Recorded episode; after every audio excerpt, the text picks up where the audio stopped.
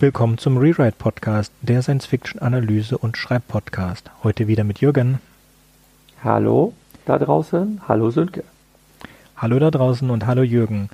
Unser Thema heute ist Daniel Suarez. Das ist einer der Lieblingsautoren von Jürgen und er hat mich auch davon überzeugt, mehrere Bücher von Daniel Suarez zu lesen, was ihr, wenn ihr die letzte Folge gehört habt, über künstliche Intelligenz auch wisst. Wir finden den beide sehr toll und heute möchte mal Jürgen etwas über Daniel erzählen. Genau. Ähm, Sönke hat schon gesagt, Mr. Suarez ist tatsächlich einer meiner Lieblingsautoren, an den ich wirklich durch einen großen Zufall geraten bin. Ich habe sein Debütroman wirklich auf dem Wühltisch gefunden. Ich habe so gestöbert und ähm, also wirklich so im Vorbeigehen und habe dann sein Erstlingswerk namens Demon in den Händen gehalten, habe mir den Klappentext durchgelesen und dachte mir, hm, okay, lässt sich ungewöhnlich an, nimmst du mal mit. Und dann lag das sehr lange Zeit unberührt bei mir daheim rum. Und dann wollte es der Zufall, dass ich feststellte, es gibt noch eine Fortsetzung davon. Ähm, und dann habe ich dieses Fortsetzungsbuch auch mitgenommen, weil ich mir dachte, hm, das wäre total blöd, wenn ich das eine Buch angefangen hätte und weiß dann nicht, wie es weitergeht.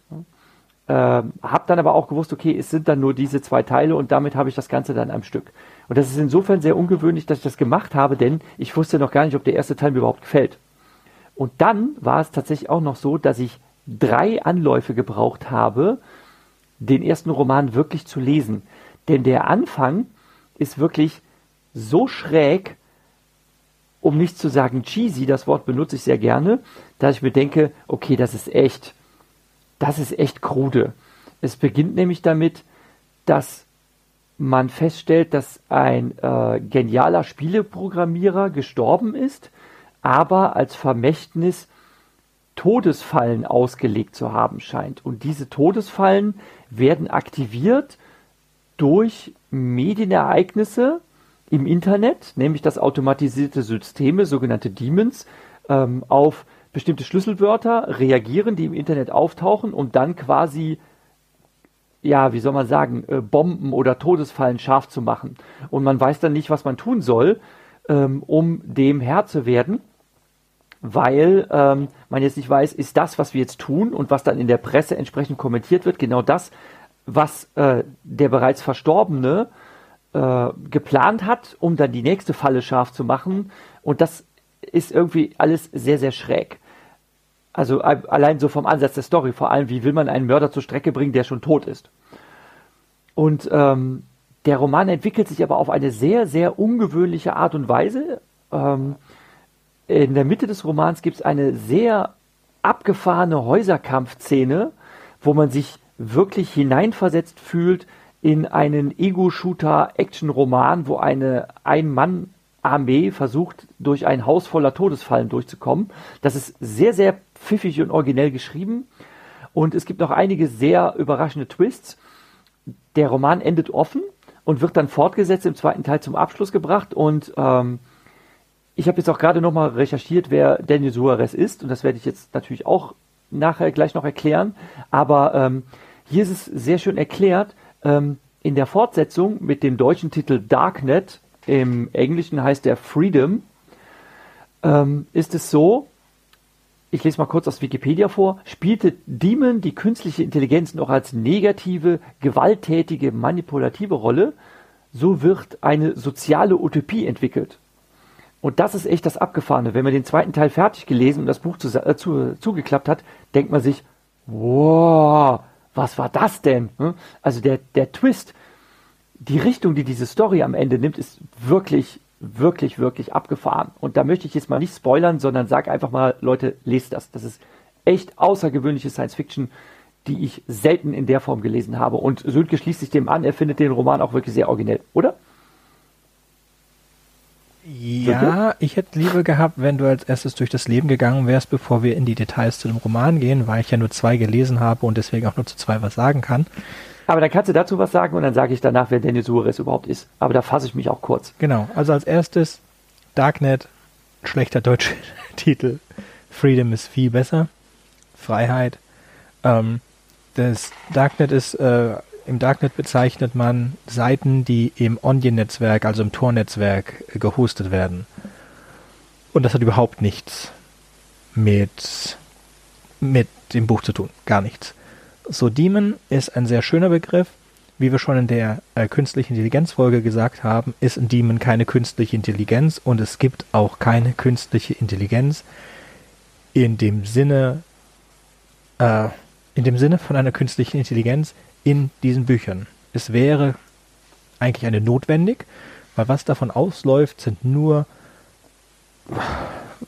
sind nur Spaghetti-Abfragen, wie man das ähm, was wäre wenn Abfragen. Es gibt ein, ein Ereignis ein Ereignis löst ein anderes Ereignis aus. Und dadurch funktioniert das gesamte, das gesamte System dieses, dieses Demons, dieses Spiels. Und das funktioniert in Computerspielen damals und funktioniert heute auch noch in Computerspielen ganz gut. Das ist etwa sowas auf der Intelligenzbasis von einem primitiven Ego-Shooter oder einem Monkey Island. So, aber ich mag den Roman sehr gut, sehr gerne und ich finde auch die Umsetzung sehr schön. Sie ist natürlich im Großen und Ganzen unrealistisch für bestimmte Sachen. Ähm, eine Kleinigkeit dazu, wie es geschrieben wurde. Wir haben zwar Hauptfiguren, es werden aber immer neue Figuren eingeführt und die dann verschwinden, die aber einen bestimmten Teil des Systems erklären. Also die zum Beispiel erklären, wie dieses System, also ich spreche von diesem Demon-Netzwerk als System, wie das Leute rekrutiert und wie es auch gut zu Leuten ist, wie es Leute bestraft, wie es, wie die Ökonomie funktioniert. Und das ist für mich ehrlich gesagt das Interessanteste daran. Also es gibt eine ganz tolle, Szene, die Häuserkampfszene, by the way, grandios. Mhm. Ja, die ist ja. grandios. Auch was er an Ideen da reingestopft hat, fantastisch. Was ich schade finde, ist, wie schnell sich das überholt hat. Weil man könnte es jetzt wirklich mit einer äh, Computer, mit einer künstlichen Intelligenz erklären und nicht nur mit diesen Demons. Und das würde das Ganze auch viel logischer machen, als das mit den Demons ist. Man braucht keine domänenunabhängige künstliche, also keine starke künstliche Intelligenz, sondern es reicht mit vielen schwachen künstlichen Intelligenzen, aber diese Demons haben halt kleine Fehler, dass sie einfach nur Lauscher sind, die auf bestimmte Ereignisse reagieren und nur darauf reagieren können und dass durch äh, Betriebssystem-Upgrades und solche Sachen diese Demons sehr leicht aufhören können zu funktionieren. Außerdem, also heute mittlerweile gibt es etwas, das ist ein Minicomputer, der ist Raspberry Pi. Und äh, auf den könnte man sowas installieren und das proprietär überall dann hinklatschen. Und das würde viel mehr Sinn machen, aber das passiert da nicht, sondern diese Demons werden wie, wie Viren in existierenden Systemen hinterlassen und wenn dann dieses System abgeschalten worden wäre oder es einen Stromausfall gibt, während das Event passiert, würde dieser Demon nie ausgelöst werden. Aber das ist, ähm, das ist in Kleinigkeiten. Darauf kann man verzichten. Ja, also man möchte, äh, jetzt kann ich vielleicht an der Stelle ähm, einhaken. Ähm, der Roman ist aus dem Jahre 2006, ist also mittlerweile schon etwas betagt. Und ähm, Daniel Suarez, er ist geboren Mitte der 60er Jahre, also er ist jetzt Mitte 50 und ähm, hat in seinem früheren Leben als Programmierer und Systemberater gearbeitet und das merkt man, ist offensichtlich ein Spielenerd und äh, hat da halt sehr viel drin einfließen lassen. Und die Idee bei Demon und dem Nachfolger Darknet ist es, dass die gesamte wirkliche Welt überlagert wird mit einer Spielemap, die man sehen kann mit einer äh, Brille, mit Augmented Reality Technik ähm, und die den Menschen in dieser Spielemap eine bestimmte Funktion zuweist. Entweder gehören sie zum Beispiel dazu, sie sind Teil des Demon-Netzes oder sie sind NPCs, Non-Player Characters und ähm, erfüllen, erfüllen hat demzufolge eine Funktion oder Nicht-Funktion. Und ähm, auch das ist eine sehr abgefahrene Idee, ähm, sie, zu überlegen, sich so eine Parallelwelt zu schaffen. Ähm, und ich weiß noch, dass damals auf den Romanen draufgestanden hat, dass sie nicht als Science Fiction bezeichnet werden, sondern dass es sogenannte Techno-Thriller wären. Denn was er dort beschreibt in seinen ersten Romanen, ist mittlerweile von der Technik überholt. Zum Teil gibt es das schon oder es ist abgelöst worden durch etwas anderes. Aber damals war halt der Begriff KI noch gar nicht so ähm, angesagt. Das war noch nie, hat man nicht so von sich reden machen.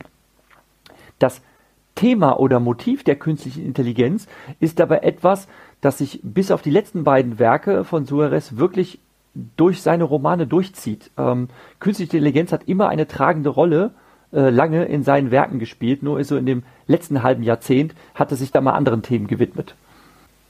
So.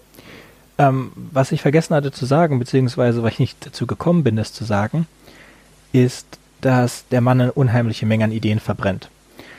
Was ich positiv finde, was dich wirklich reinzieht in das, ist, ist ähm, auch dieses Beispiel, wie, wie eine Waffe zusammengebaut wird über mehrere Seiten von Leuten, die von dem Demon zu einem bestimmten Platz gerufen wurden und mit bestimmten Einzelteilen da sind, aber nicht wissen, was das alles soll. Am Ende wird es von einem Attentäter übernommen und der schaltet ein Netz von Spammern aus. Und es wird auch nicht weiter darauf eingegangen. Es wird nur ganz kurz erklärt, dass das Daemon-Netz Spammer ausschaltet, weil Spammer für die Stabilität des Netzes negativ sind und das Netz muss stabil sein, sonst funktioniert das ganze Daemon-Prinzip nicht. Verdammt coole Sache.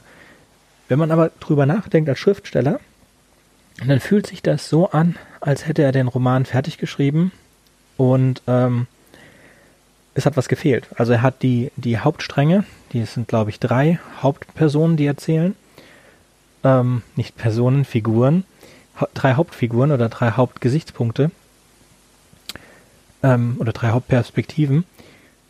Und dann war der Roman zu kurz oder war nicht spannend genug und dann mussten diese anderen Perspektiven noch hinzugefügt wurden, was ich äh, die perfekte Entscheidung. Ich halte das für, für, für die perfekte Entscheidung in diesem Fall.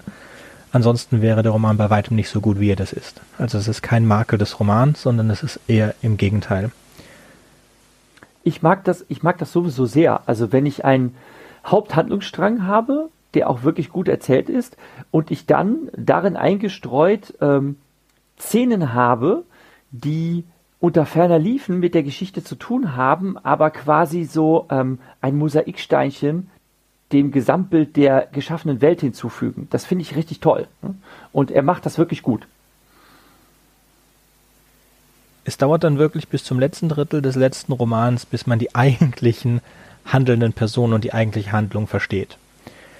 Ähm, aber wir wollen es jetzt, Jürgen hat schon gesagt, wir wollen es nicht spoilern, es macht wirklich Wert, sich das äh, durchzulesen.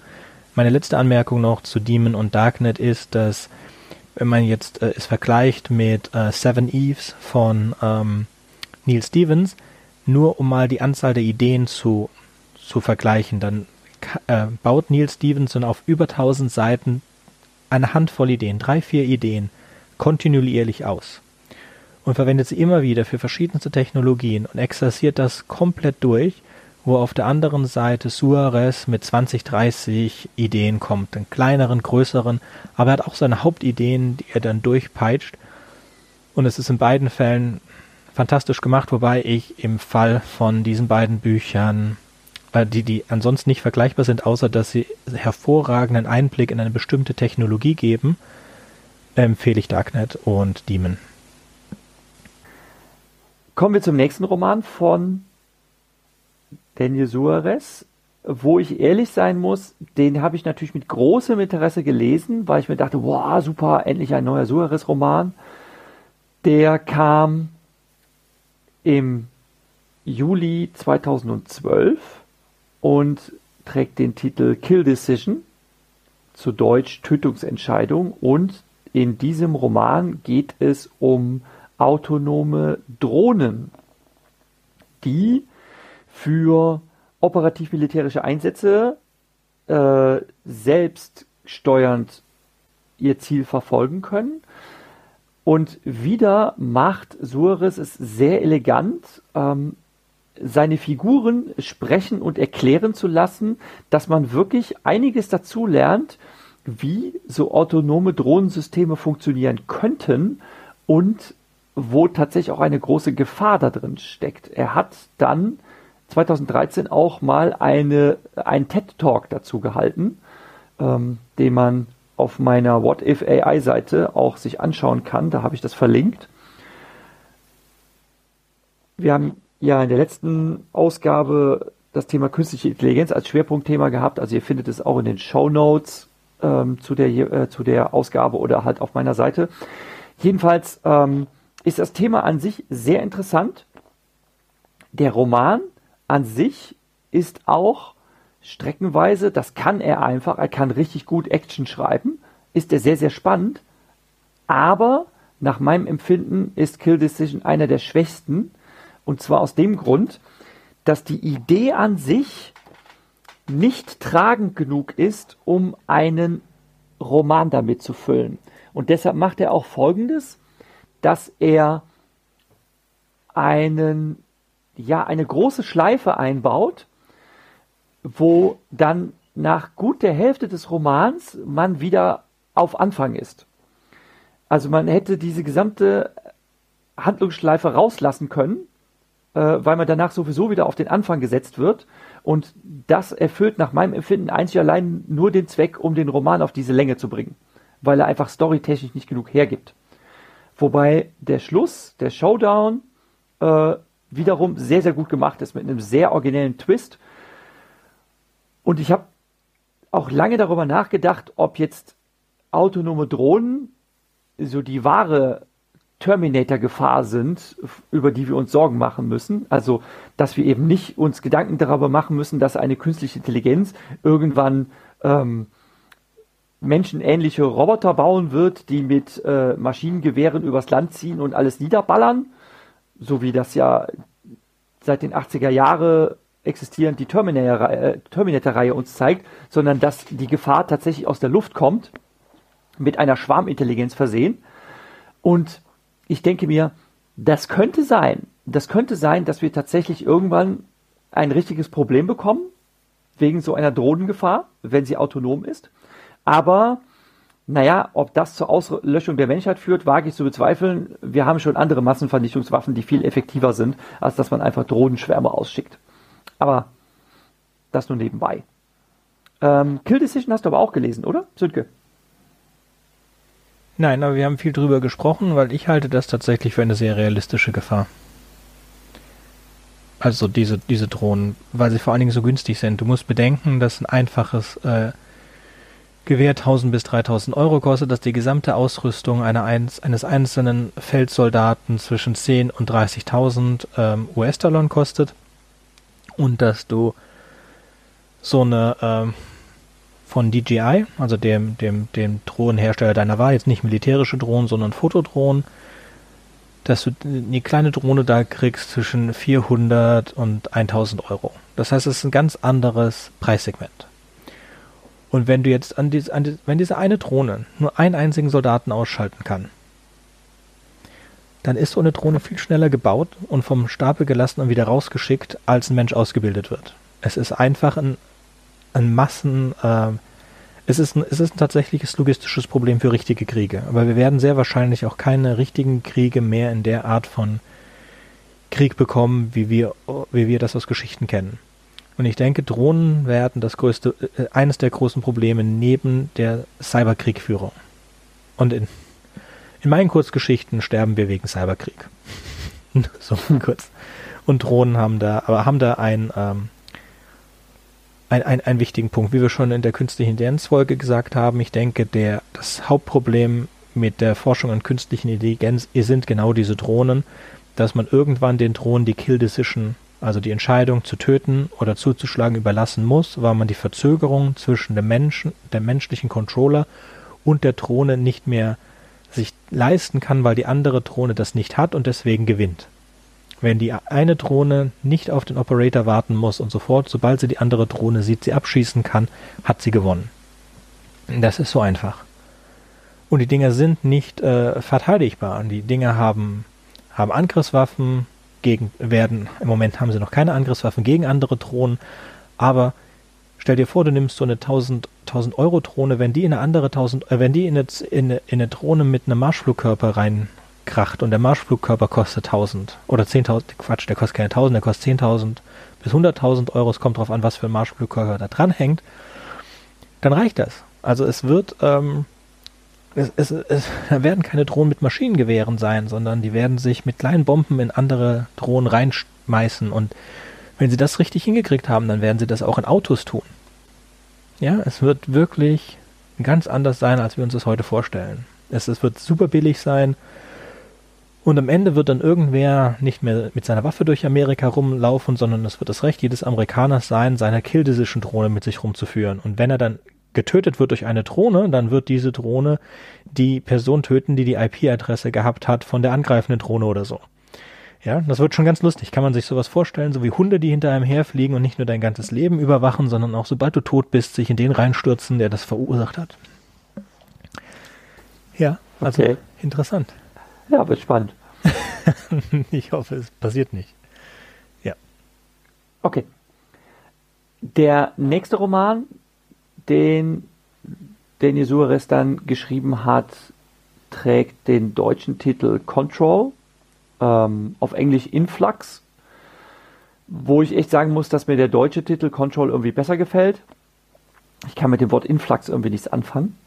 Ähm, da geht es darum, dass eine US-Behörde ähm, alle großen technischen Innovationen, die wirklich die Welt verändern könnten, unter Verschluss hält und ähm, sich dann quasi zu einer Geheimgesellschaft entwickelt, äh, die ein unglaubliches Machtmonopol hat. Ähm, das klingt jetzt erstmal sehr fragwürdig, wie wenn man sich das vorstellen äh, soll, aber es ist sehr, sehr pfiffig gemacht, weil einfach ähm, einer konsequenten Was wäre, wenn Frage nachgegangen äh, wird. Was wäre, wenn man äh, Fusionsenergie äh, schon längst verfügbar machen könnte? Was wäre, wenn es ähm, andere bahnbrechende Technologie schon geben würde, aber jemand würde sie für sich behalten, beziehungsweise eine Behörde würde sie für sich behalten. Und ähm, darum geht es. Und ähm, es ist ein wirklich sehr, sehr toll äh, geschriebener Roman mit ganz tollen, wunderlichen äh, Gadgets, wo man wirklich anfängt zu schwärmen, wie toll das wäre, wenn das möglich wäre. Denn ähm, die Hauptfigur, wo ich gestehen muss, dass mir jetzt der Name gerade nicht einfällt, ähm, aber der Gag ist, er, ver vergisst im Laufe des Romans, vergisst er auch seinen Namen, weil sein Gedächtnis gelöscht wird, ähm, zumindest teilweise. Ähm, er entwickelt eine Technologie zur Aufhebung der Schwerkraft, aber nicht Aufhebung der Schwerkraft im eigentlichen Sinne, dass man äh, fliegen kann, ähm, so wie jetzt Harry Potter oder so auf seinem Besen, sondern ähm, dass die Gravitationspartikel einfach umdefiniert werden und dass äh, oben und unten quasi vertauscht wird. Und äh, diese Technologie äh, wird dann äh, später eingebaut in Raum, äh, in äh, Anzüge, die man dann einfach über äh, eine Pedalsteuerung in den Füßen ähm, kontrolliert und dann definiert man das unten einfach jeweils nach Belieben um und fällt dann halt in diese Richtung, weil das das neue unten ist. Und das ermöglicht einem dann zu fliegen. Und das erklärt er wirklich auf sehr äh, elegante Weise und äh, das ist dann wirklich auch sehr abgefahren geschrieben, äh, was dann für ja, Schlachten in der Luft passieren und man, man fühlt sich halt wie in so einem, in so einem Marvel-Comic, wo man als Iron Man mit seinem Superanzug rumfliegen kann und sonst was. Und es geht halt dann um den Kampf darum, diese, diese ähm, Geheimgesellschaft dieser abtrünnigen US-Behörde, die halt alles für sich behält, dann irgendwie zu bekriegen, weil sie, weil sie einfach absolut übermächtig wird mit ihrer Technologie. Und was auch noch sehr spannend ist an diesem Roman, wo ich wirklich sagte, okay, wenn es eine Hölle gibt, Daniel Suarez war schon mal da, denn ähm, er ist auf eine so fantasievolle Art talentiert da drin, zu beschreiben, wie Menschen gequält und gefoltert werden. Äh, und das kommt dann den Control zum Tragen. Das ist wirklich, das ist wirklich krass. Also das ist jetzt nicht so, wie man das aus irgendwelchen Splatterfilmen zu kennen glaubt, mit, äh, dass es blutrünstig wird oder sonst was, sondern ähm, Daniel Suarez entwirft ganz andere Szenarien, wie man Menschen quälen kann. Und das ist wirklich, wirklich heftig bei Control, aber auch virtuos gemacht. Es gab auch schon bei ähm, Demon oder Darknet, ich weiß nicht, welcher der beiden es jetzt war, gab es eine Szene, ähm, die auch so heftig war von ihrer Brutalität, dass ich die Seiten wirklich überblättern musste, weil das, weil das zu krass war. Ich konnte das nicht lesen. Den kennt Sönke jetzt leider nicht, da kann er nichts zu sagen, oder? Nein, dazu kann ich nur sagen, dass äh, es keine negative Gravitation gibt. Nach augenblicklichen Stand der Technik hat er sich da ein bisschen weit aus dem Fenster gelehnt. Ja, ähm, er erklärt das wirklich sehr ausführlich und ähm, das ist überhaupt so die Sache. Bei allen seinen Romanen lernt man was dazu. Ne? Und ähm, also es ist zu lange her, dass ich es gelesen habe, aber ähm, wenn ich es wenn ich's noch so richtig zusammenkriege, ich gebe auch zu, ich war da ähm, von meinem naturwissenschaftlichen Verständnis ein bisschen überfordert, ähm, ist wohl ähm, Schwerkraft oder Gravitation auch etwas, was man über Partikel beschreiben kann. Ähm, noch nicht. Ich habe es aber nicht ganz verstanden, muss ich zugeben. Das müsste man nochmal lesen. Hm? Mhm. Und es, es, geht dann halt um die theoretische Möglichkeit, ähm, diese äh, Gravitationsfelder umzukehren und demzufolge ähm, Gravitation neu zu definieren, quasi mit, einem mit einer technischen Möglichkeit. Ja, also ich bin auch kein Physiker. Also jetzt mal, ähm, wie nennt man das? Ähm, ja, also Warnung, kein Physiker und ich habe es nicht nachgeguckt. Aber ich glaube, wir suchen immer noch nach dem Teilchen, das das Gewicht in die Materie bringt. Das war, hat irgendwas mit dem Higgs-Boson zu tun. Genau. Ja. Und äh, aber ohne das hat Materie eigentlich kein Gewicht und äh, ohne Gewicht auch keine Gravitation. Also eigentlich ist das, das Gewicht ist das, das Teilchen bzw. Welle, die die Gravitation hat und dann könnte es ein Antiteilchen dagegen geben. Genau.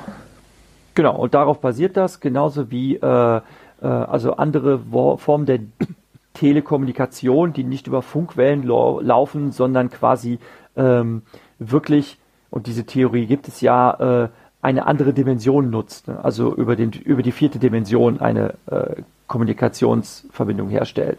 Und äh, viele andere Sachen, äh, die in der Theorie existieren und auch gar nicht so abwegig und plausibel klingen, ähm, das entfaltet halt dieser Roman, was wäre, wenn es das alles gibt. Die Quantenverschränkung Und, sagt er nicht irgendwo. Ähm, Quantenverschränkung kann sein, dass das auch auftaucht. Ja, aber das funktioniert ja. nicht. Also es gibt, es, es, gibt tatsächlich ja. so, so, Sachen wie ähm, Teilchen, die sich schneller als das Licht bewegen oh, oder Quantenverschränkung und äh, die Sachen kann man halt nicht nutzen für das, für das sie in Science-Fiction-Büchern benutzt werden. Das ist mittlerweile geklärt. Also, Zeitre also Zeitreise, da kann ich beruhigen, Zeitreisen kommt nicht vor. Gut. Ähm, aber halt ein paar andere sehr, sehr, sehr, sehr abgefahrene Sachen. Und ähm, also Control ist definitiv der actionreichste und abgefahrenste Roman, äh, den ich so überhaupt mal gelesen habe, weil, weil Suarez halt unglaublich kreativ und pfiffig ist ähm, in dem Entwerfen solcher Szenarien. Das ist wirklich irre. Und auch toll geschrieben. Es ist echt spannend. Also Control hat mir somit am besten gefallen von allen seinen Romanen. Also eine Leseempfehlung von deiner Seite. Ja, auf jeden Fall. Ganz dringende Leseempfehlung. Also wir werden natürlich bei den ähm, Show Notes zu dieser Ausgabe werden wir die Romane alle aufführen. Man kann sich das natürlich auch auf der entsprechenden Wikipedia-Seite durchlesen. Ähm, ich werde dann aber äh, Verlinkungen zu Kurzbeschreibungen der Romane äh, geben, beziehungsweise zu Rezensionen werde ich da mal zusammentragen, von denen ich finde, dass sie auch den Romanen gerecht werden. Also klar, man kann natürlich Sachen gut oder kritisch sehen. Ähm, Control ist nach meinem Empfinden neben Demon und Darknet der beste. Kill Decision fand ich leider den schwächsten.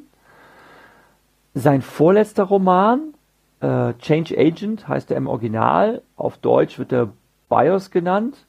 Ähm, da geht Suarez erstmals in eine andere Richtung thematisch, dass er sich nämlich nicht mehr mit künstlicher Intelligenz befasst. Bei Control hat künstliche Intelligenz auch einen äh, tragenden Faktor. Da geht es um die typische ähm, äh, künstliche Superintelligenz, nämlich eine äh, KI, die eine eigene Persönlichkeit hat. Sie heißt äh, in dem äh, in dem Roman heißt sie Varuna und ähm, diese KI fällt dann auch irgendwann moralische Entscheidungen und mischt sich ein in das Geschehen. Also sie hat wirklich eine wesentliche Funktion und sie verhält sich quasi wie ein Mensch. Also man kann mit ihr sprechen, sie hat ein Bewusstsein, sie hat eine Persönlichkeit und so weiter und so weiter. Und ähm, das ist das, was man ja unter dem Stichwort KI häufig in Science-Fiction-Literatur findet. Also eine Nachahmung des menschlichen Geistes. Ob die Stimme jetzt aus einer Maschine kommt oder in einem Cyborg durch die Gegend wandelt, ist dann eigentlich nachrangig. Aber das ist das, was viele sich unter KI vorstellen. Zumindest in der SF. So, äh, BIOS geht andere Wege. Da geht es nämlich um Gendesign. Der Roman ist ja recht vorausschaubar, muss ich sagen. Ähm, es geht um eine Mafia-Gemeinde, die sich die Huli Jing nennen. Ähm, wer die Black Mirror-Ausgabe kennt, die wir mal besprochen haben, da äh, tauchte das Wort auch schon auf. Huli Jing sind äh, Fuchsgeister nach der äh, chinesischen Mythologie. Äh, hier ist es der Name einer äh, Mafia-Gemeinschaft, äh, derer man nie habhaft wurde, weil ähm, erstaunlicherweise immer die Mitglieder des Clans dann tot aufgefunden werden. Und immer, wenn man halt weiß, wer dazugehört, ist der kurz darauf tot und man weiß eigentlich nie, wer jetzt wirklich zu dem Hulijin-Clan gehört. Das klärt sich irgendwann auf, ähm, dass die Hulijin tatsächlich immer dieselben sind, aber sie ähm, hinterlassen einfach immer einen getöteten Klon von sich, weil das Genediting mittlerweile so weit ist, dass man bis hin in die Zellinformation hinein äh, Menschen umgestalten kann. Also wir reden nicht mehr von plastischer Chirurgie, sondern wir reden davon, dass man wirklich das gesamte Chassis umbaut, wo dann der menschliche Verstand drin sitzt. Und demzufolge ähm, schaffen es die Hooligans, sich halt immer abzusetzen, indem sie ihre Spuren damit verwischen, dass sie ihr eigenes Aussehen einfach komplett verändern und ihr vorheriges Aussehen einfach irgendeinem Klon aufbürden, den sie danach umbringen. Äh, nicht Klon, das ist das falsche Wort. Sie erstellen eine Kopie von sich, indem sie irgendein Opfer umbauen und danach töten und den Leichnam dann halt als Beweis dafür nehmen, dass es sie nicht mehr gibt. Und ähm, das passiert dann dem Helden der Geschichte. Er soll eigentlich beseitigt werden, indem er zu dem Clan-Boss umfrisiert wird. Aber auf wundersame Weise überlebt er das. Und er läuft halt jetzt in, das ist so ähnlich wie bei Face Off, falls jemand diesen John Woo-Film kennt. Äh, er läuft dann halt im Körper des Feindes herum. Und weil er dann natürlich für diesen Mafia-Boss gehalten wird, öffnet ihm das an manchen Stellen auch Tür und Tor. Gleichzeitig wird er aber weltweit polizeilich gesucht. Und ähm, dann wird halt ein Katz-und-Maus-Spiel, eine Verfolgungsjagd raus und dass er versucht, seine wahre Identität wiederzukriegen, also in seinen richtigen Körper zurück will. Und das Ganze ist eigentlich, möchte ich sagen, so wie eine schöne Hollywood-Story erzählt. Der ist solide, aber ähm, er ist jetzt nicht narrativ so originell und auch wissenschaftlich anspruchsvoll wie vorherige Romane von ihm, möchte ich sagen. Du hast zu BIOS dir auch ein bisschen was angelesen? Sönke? Ja, auf was bezieht sich das BIOS im, im Buch? Also BIOS nicht im Sinne von Basic Input Output System, sondern mhm. BIOS im Sinne von Biotechnologie Genediting. Das ist damit gemeint. Ja, aber wie hat das miteinander zu tun? Ich kapiere es nicht.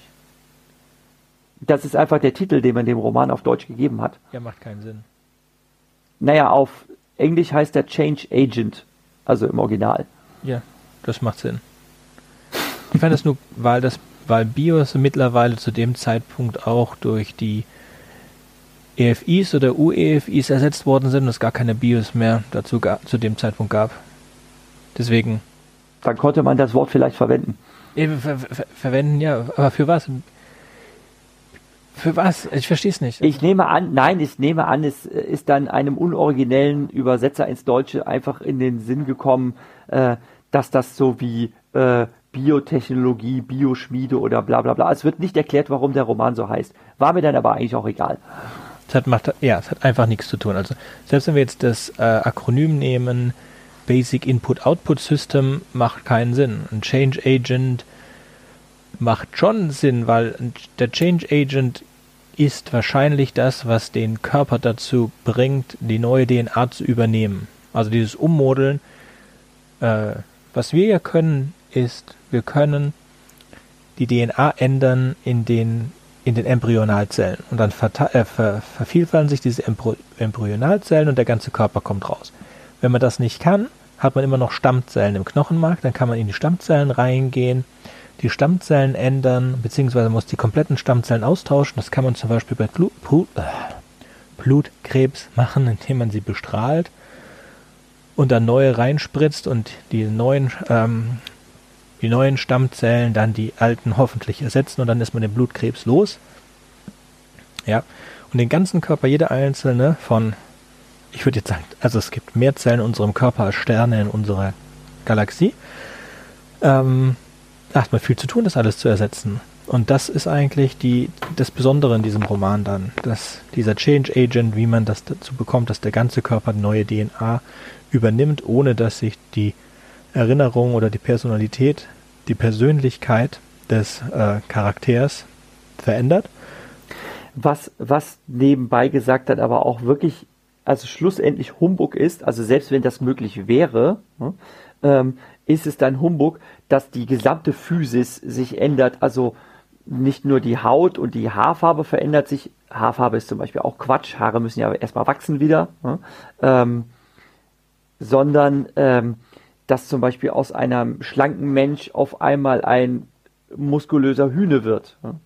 Und Muskeln, die müssen ja erstmal trainiert werden, damit die so wachsen. Die entstehen ja nicht aus Spaß an der Freude von alleine. Ne? Also mhm. das ist, also das ist wirklich sehr weit hergeholt, was er da, was er da beschreibt. Ne? Und das ist auch, wäre auch nicht erklärlich mit äh, Fortschritten der äh, Biotechnologie oder äh, Weiterentwicklung der Medizin, äh, weil das Leben einfach so nicht funktioniert. Genau. Da kommen wir zurück auch zu etwas, was dann Neil Stevens in äh, Seven, Seven Eves durchexerziert hat, das ist Epigenetik. Also seit einigen Jahren oder einem Jahrzehnt wissen wir, dass Genetik an sich nicht so das Problem ist, sondern es gibt noch die Epigenetik. Wir haben also viel mehr Code in unseren in unserer DNA, die gar nicht verwendet wird, sondern diese, dieser Code kann an- und ausgeschaltet werden durch Demons, durch, durch Trigger von außen. Und äh, wenn diese Demons halt und diese Trigger nicht gesetzt worden sind während der Schwangerschaft und bestimmten Jahren, dann werden sie nicht eingeschaltet.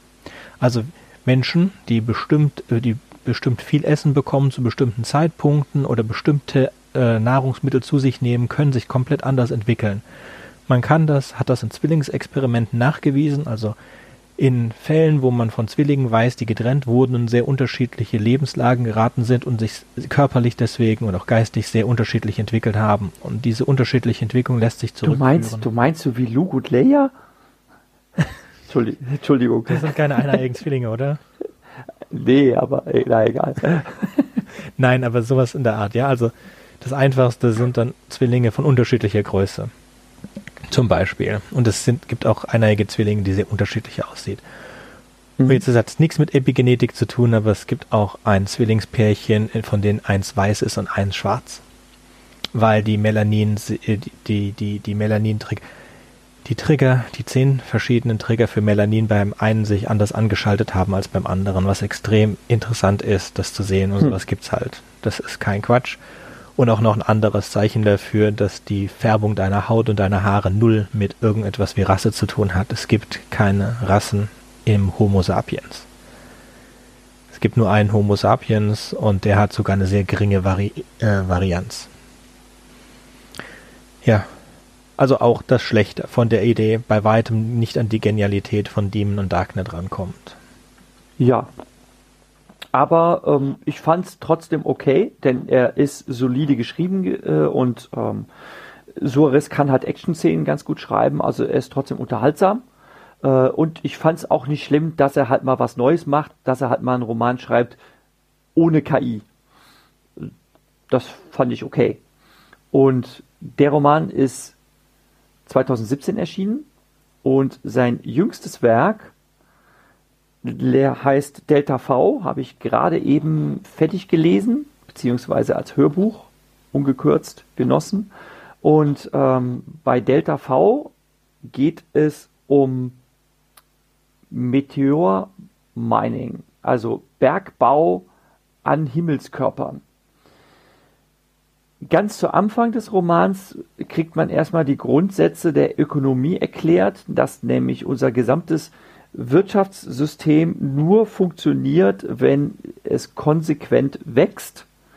Also Inflation, wo man ja mal gehört hat von, und äh, demzufolge müssen die äh, Produktionssteigerungen eingehalten werden, die Leistungssteigerung muss eingehalten werden, sonst ähm, crasht das ganze System Da aber die Zahl der Güter auf diesem Planeten endlich ist und tatsächlich auch die Zahl der Ressourcen und dass wir auch, da wir auch ähm, fleißig dem Klimawandel Vorschub leisten und auch sonst Verwüstung mit diesem Planeten anstellen, ähm, wird als Lösung empfunden, dass man expandieren muss und zwar in den Raum.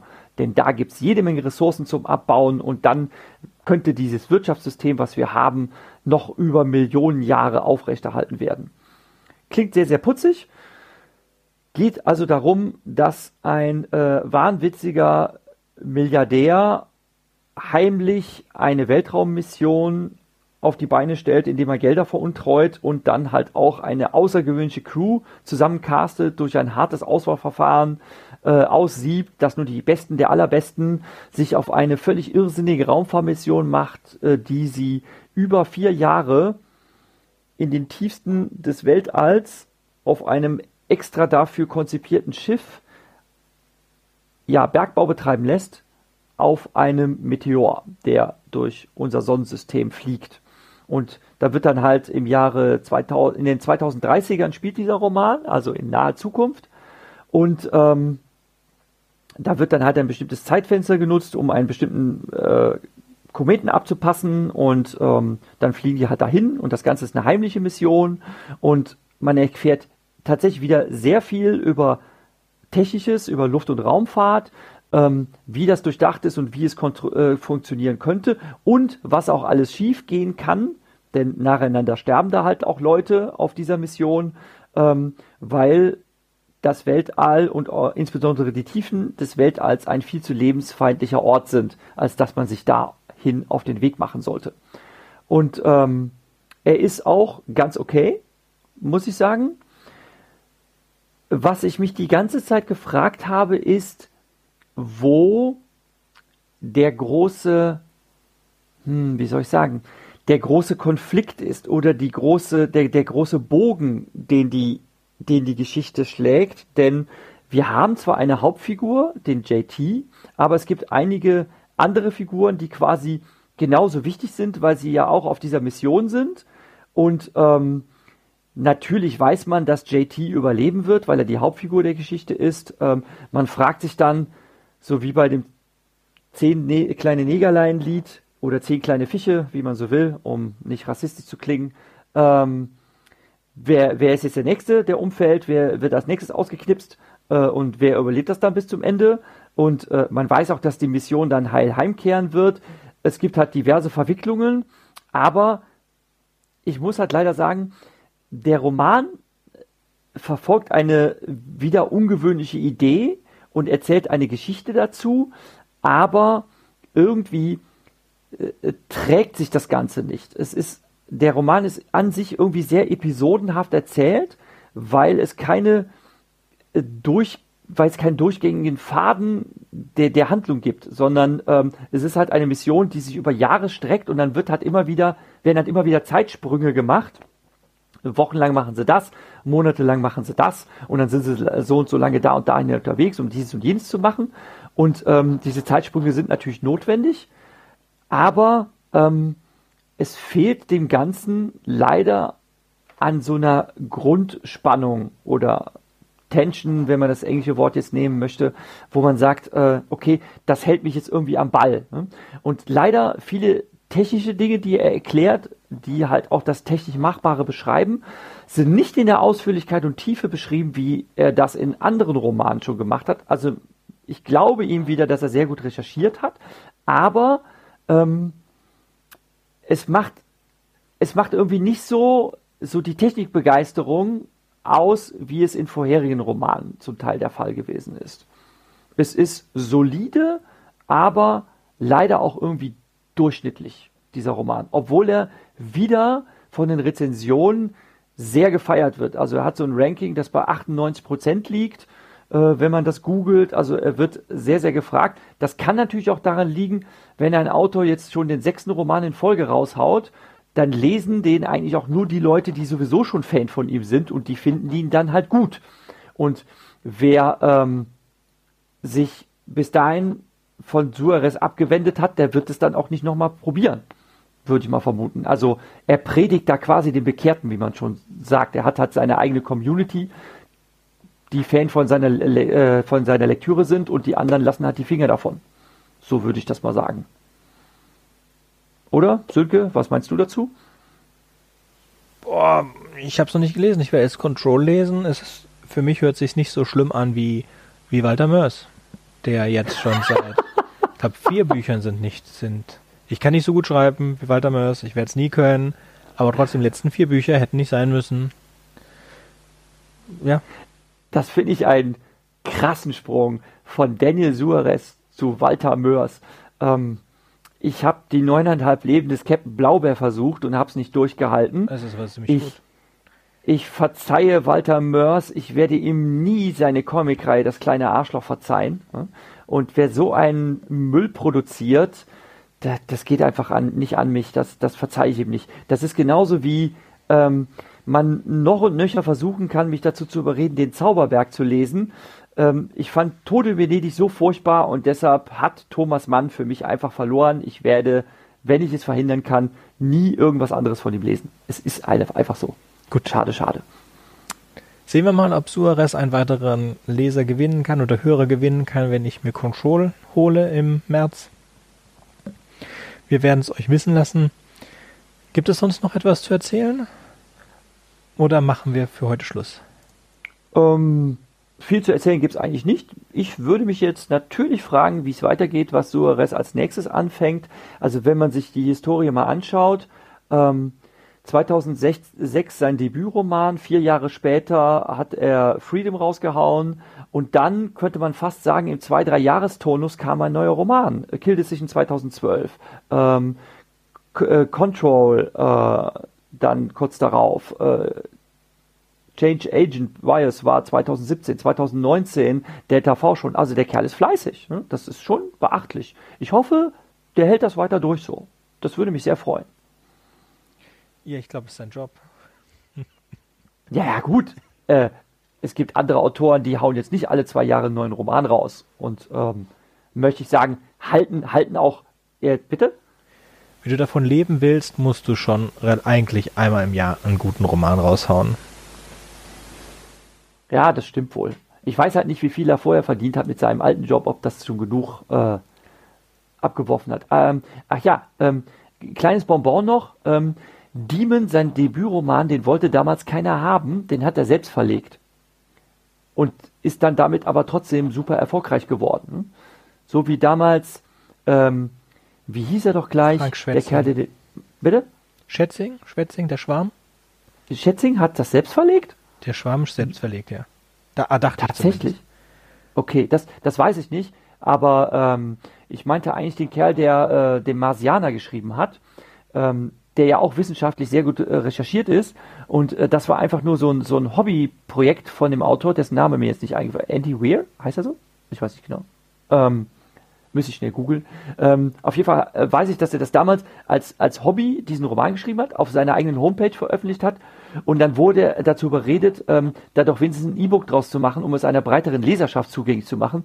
Naja, und der Rest ist Geschichte. Irgendwann wurde ein Hollywood-Film mit Matt Damon draus. Ne? Und ähm, Delta V hat mich in einigen Zügen wirklich an den Marsianer erinnert, wo es halt darum geht, äh, wie man mit den technischen Mitteln äh, das möglich macht, auch zum Beispiel wieder von so einer abgefahren, weit entfernten Reise wieder zurück zur Erde zu kommen. Also, das ist übrigens auch etwas, was mich bei ähm, Suarez freut. Die Romane haben eigentlich immer ein Happy End. Sonst hätte ich wahrscheinlich auch aufgehört, seine Romane zu lesen. Ich mag das nicht, wenn Romane hässlich und traurig und deprimierend enden. Das verdirbt mir den Spaß. Ja. So. Äh, Dune ist das auch selbst verlegt worden, der erste Roman, ganz am Anfang. Ah, er hat auch okay. niemanden gefunden. Soweit dazu. Dann wünschen wir euch noch einen schönen Tag und wir freuen uns, wenn ihr uns bis in der nächsten Folge auch wieder die Treue haltet. In der geht es um Tune. Wenn mich nicht alles täuscht. Du hast die äh, Liste angelegt. Die, genau. Okay. Ja, ich bedanke mich auch und äh, freue mich, dass ihr zugehört habt. Bei der nächsten Dune-Ausgabe werde ich mal nicht am Start sein. Alles, was mit Dune zu tun hat, da bin ich raus. Ähm, ich werde wieder mit dabei sein, wenn es um Starship Troopers geht. So? Bis bald dann. Tschüss. Ciao.